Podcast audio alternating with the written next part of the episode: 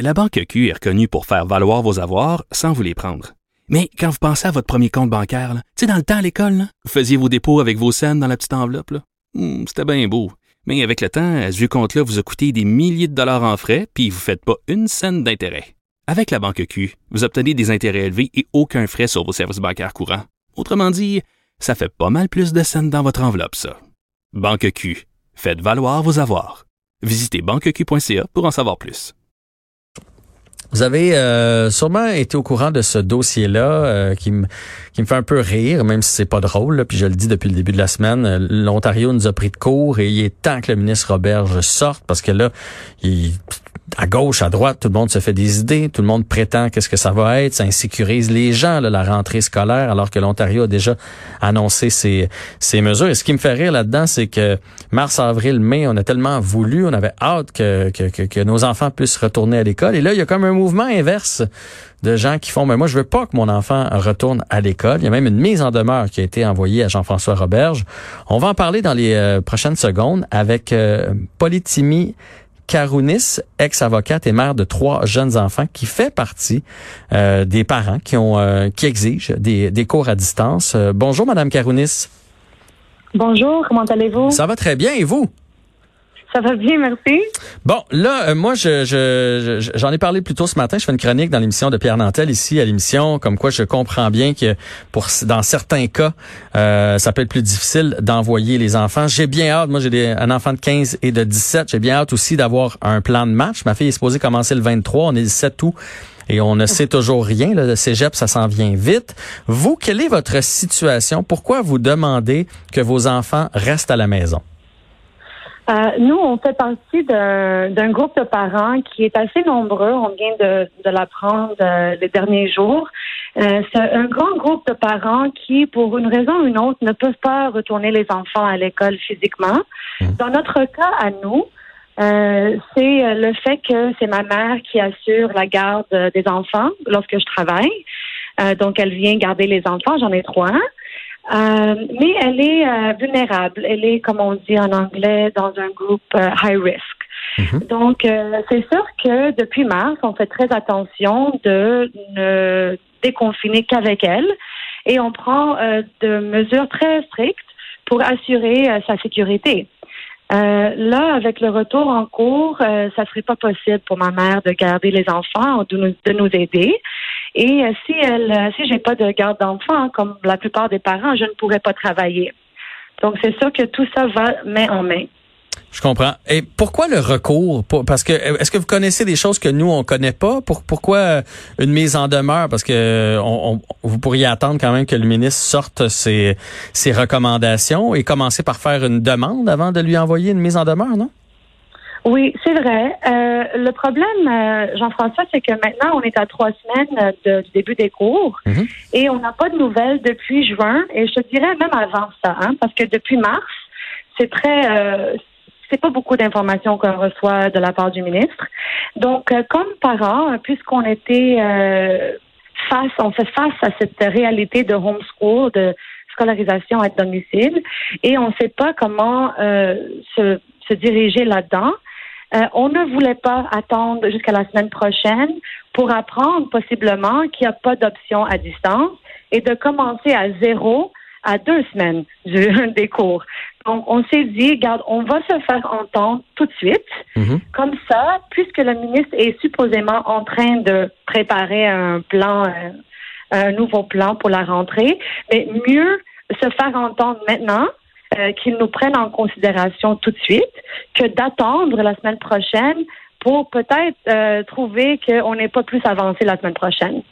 Je comprends. Je comprends super bien. Euh, vous avez pas peur? Parce que là, moi, moi, j'avais peur personnellement que mes enfants, euh, trois, quatre mois à la maison, euh, euh, je veux pas dire à des séquelles parce qu'ils sont quand même grands, là, ils ont, ils ont vu beaucoup de monde dans leur vie, mais le, côté social de l'école, c'est important aussi. Fait que là, vous, vos enfants sont pas allés depuis mars, ne retourneraient pas cette année. Vous avez pas peur au contre-coup de ça? Mais c'est sûr, je dois nuancer premièrement que l'accommodement qu'on demande en tant qu'école à distance, Mhm. Euh, c'est temporaire. L'idéal pour nous, c'est qu'ils peuvent réintégrer physiquement le plus tôt possible. Euh, ce que ça va impliquer euh, au niveau des mesures sanitaires, je ne sais pas, mais ça va être à chaque famille de décider quand ils sont prêts à réintégrer de façon physique. Ok, ça c'est le premier. Donc c'est pas pour l'année au complet, c'est temporaire. Idéalement, on peut réévaluer la, la, situation de la famille. Comme en Ontario, ils vont avoir des des, des endroits durant l'année où la famille peut indiquer qu'ils sont prêts à retourner. Donc ça, c'est le premier, la première chose. Ouais. Euh, pour ce qui est de des séquelles, euh, ici, ils sont trois enfants, mais euh, même si c'est une famille avec un enfant, euh, les parents doivent considérer euh, les choses dans une balance. Right? Il n'y a pas juste le côté social, il y a le côté santé, il y a le côté éducation. Parent, on va prendre toujours plusieurs choses en considération lorsqu'on prend une décision. Des fois, une chose va baisser en faveur d'une autre chose. Donc, c'est possible, oui, que euh, au niveau social, les enfants vont perdre un peu, mais c'est ce que nous, on pense, ils vont gagner euh, au niveau de leur sécurité, qui, you know, maintenant, avec COVID, doit primer, selon nous. Et je dois ben, vous en dire fait, que dans, les dans votre cas, c'est... Ah oui, ils ont plusieurs activités comme quoi? Ben, ils font des choses à l'extérieur, euh, avec deux mètres de distance, avec leurs amis, au parc euh, natation, bicyclette. Euh, on fait euh, des choses où on peut assurer la sécurité de tout le monde. Donc, c'est pas comme s'ils sont au sous-sol depuis mars. on sort, on fait des choses, mais on fait ça en toute sécurité selon les besoins de notre famille. Mais là, là c'est là où moi j'ai un peu plus de misère avec ça. Puis je me doutais bien que vos enfants n'étaient pas dans le sous-sol depuis le mois de mars, mais je veux dire, des risques, on en croise partout. Là. Vous le dites, vos enfants jouent avec d'autres enfants, se baignent, font de la natation. Vous, vous travaillez, donc vous êtes déjà en contact avec des microbes. Je veux dire, ça en prend juste un microbe là, pour contaminer votre mère. Fait qu'il l'attrape en bicyclette, qu'il l'attrape en jouant avec d'autres enfants ou qu'il l'attrape à l'école, qu'est-ce que ça change? Mais je ne sais pas si je comprends mal votre question, mais c'est ceux qui qui montent pas en bicyclette à deux, hein. Ils sont en bicyclette euh, à deux mètres des autres enfants, ce qui ne serait pas le cas du tout dans une salle de cours où on va avoir plus de 20 enfants euh, dans une même salle, peut-être sans ventilation adéquate pour plusieurs heures par euh, jour. Euh, ceci étant dit, je ne sais pas si vous vous me, vous me comprenez bien, mais chaque famille peut faire euh, ce qui lui bon lui semble. Si les parents sont prêts à rentrer à l'école, euh, mais tant mieux, c'est parfait. Mais c'est juste, c'est juste et c'est objectivement euh, correct, je pense, en ce moment avec ce qu'on vit, de ne pas être prêt. Et on ne peut pas forcer les parents qui sont pas prêts. Mais je comprends. Ce que je me demande, c'est où est-ce qu'on trace la ligne? C'est comme ce matin, j'ai parlé d'une autre maman qui est dans l'actualité aujourd'hui, qui, elle, est immunosupprimée. Et ça, je comprends, là, c'est la maman directe. Fait qu'à un moment donné, ils ont besoin de leur mère. Vous, c'est leur grand-mère qui est immunosupprimée. Je veux dire, ils peuvent fonctionner, vos enfants, sans leur grand-mère quand même. Ça se trouve une autre gardienne, une voisine pour les enfants. Ça, ça se trouve. Je comprends que c'est pas l'idéal. Moi-même, mon père est pris du cœur, puis pendant quatre mois, on l'a pas vu. Là. Fait que je, vous comprends, mais où est-ce qu'on va tracer la ligne de de ma grand-mère? Euh, euh, ma sœur, euh, ma voisine est immunosupprimée? Où est-ce que mon enfant est anxieux donc il veut pas retourner? Où est-ce qu'on va tracer la ligne entre on les retourne à l'école puis on les retourne pas à l'école? Parce que les études prouvent que des enfants ont besoin de se retrouver entre enfants quand même. Euh, regarde, je, dois vous dire que la ligne se trace, euh, selon moi, et selon la Cour suprême, la ligne se trace là où chaque famille veut la tracer. Et c'est ça la réalité au Canada. L'autorité parentale pour prendre des décisions concernant la santé et l'éducation des enfants, ça revient aux parents. Point final. OK, mais mais ça veut dire que ça, s'applique toujours. Donc moi, si j'avais décidé de pas envoyer mes enfants euh, à, l'école, j'avais le droit de pas les envoyer. Vous avez le droit de ne pas les envoyer mm-hmm. et vous avez le droit de demander un accommodement et l'école a le droit de soit vous accommoder ou non. C'est là où revient la question. Est-ce que la directive du ministre brime les droits des enfants d'obtenir une éducation publique au Québec? C'est ça la question. Est-ce qu'on est en présence d'une directive qui viole les droits des enfants? Selon nous, oui. Bon, si on est en présence d'une directive comme ça. Là, est-ce que le gouvernement ou les, les commissions scolaires, par l'entremise du gouvernement, est-ce qu'ils nous offrent un accommodement raisonnable ou non? C'est là la question.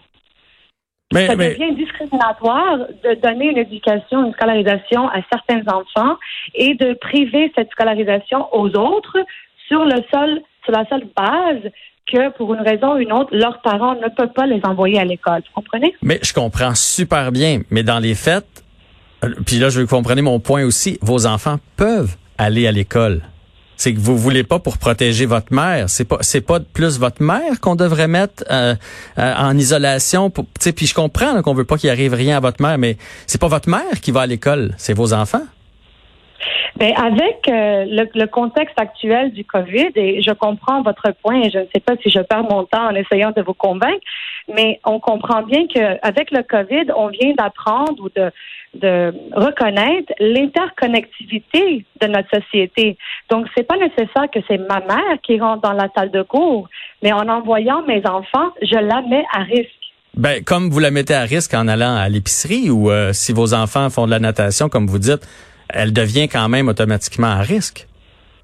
Il y a certaines euh, activités dans notre société quotidienne, dans le contexte de COVID, qui sont objectivement plus à risque que d'autres. Et ça revient à chaque famille de décider quelles activités euh, jugées risquées euh, ils vont prendre. Mais je comprends votre point. Vous comprenez le mien aussi. Euh, je comprends votre point que c'est important pour la socialisation des enfants de retourner dans la salle de classe. Et pour ceux que cela est à faire et qui veulent prendre ce choix, mais qu'ils font ce choix. Mais au Canada, en 2020, les parents ont droit à un choix et c'est ce qu'on demande du ministre, de, de, nous offrir le choix, puis chacun va décider ce qui fait l'affaire de leur, de leur famille. Ben merci euh, de votre point de vue. On a le droit de pas être d'accord dans, dans la vie, euh, en autant que tout est fait civilement. Effectivement. Alors, merci d'avoir expliqué votre point de vue aujourd'hui à Cube. On va continuer de suivre ça en espérant qu'il y ait de, bonnes nouvelles pour tout le monde euh, dans l'annonce de M. Roberge lundi. Absolument. Merci beaucoup. Bonne journée à vous. Donc, euh, Politimi euh, Karounis, qui fait partie de ce, ce regroupement de parents qui, euh, qui a mis une mise en demeure au ministre Roberge pour avoir des cours en ligne, euh, demande des cours en ligne. Euh, à vous de, de pencher d'un côté ou de l'autre. moi, je l'ai dit ce matin, lorsque c'est le parent direct, je comprends bien. sinon, après ça je pense que pour le bien-être des enfants, c'est bon qu'ils aillent socialiser, c'est bon qu'ils aillent à l'école euh, physiquement, c'est bon qu'ils voient des gens parce que la majorité des psychologues s'entendent pour dire que si on va avoir une société équilibrée plus tard, ces jeunes-là doivent socialiser avec d'autres jeunes. C'est pas bon d'être un, deux, trois dans, dans sa maison euh, pendant bon là, mettons que ça dure toute l'année, ça veut dire pendant une année et demie que ces gens-là n'auront pas vu. Ça, ça prend des conflits dans la vie si on veut progresser émotivement aussi, et c'est surtout où est-ce que ça s'arrête? Sais, moi, j'avais un fils qui faisait de l'anxiété de séparation quand il était plus jeune. Bon, est-ce que ça aurait voulu dire que j'aurais pu demander au gouvernement de me faire un plan pour que mon fils reste à la maison, pour qu'il y ait l'école à la maison parce que c'était plus difficile pour lui? À un moment donné, il faut qu'il passe par-dessus ça, là. Mais ça, c'est, c'est mon optique, c'est, c'est, c'est, c'est mon point de vue. Puis où est-ce que ça va s'arrêter dans les prochaines années? C'est ce que je me demande. En tout cas, ça va être un dossier à suivre dans les prochaines semaines.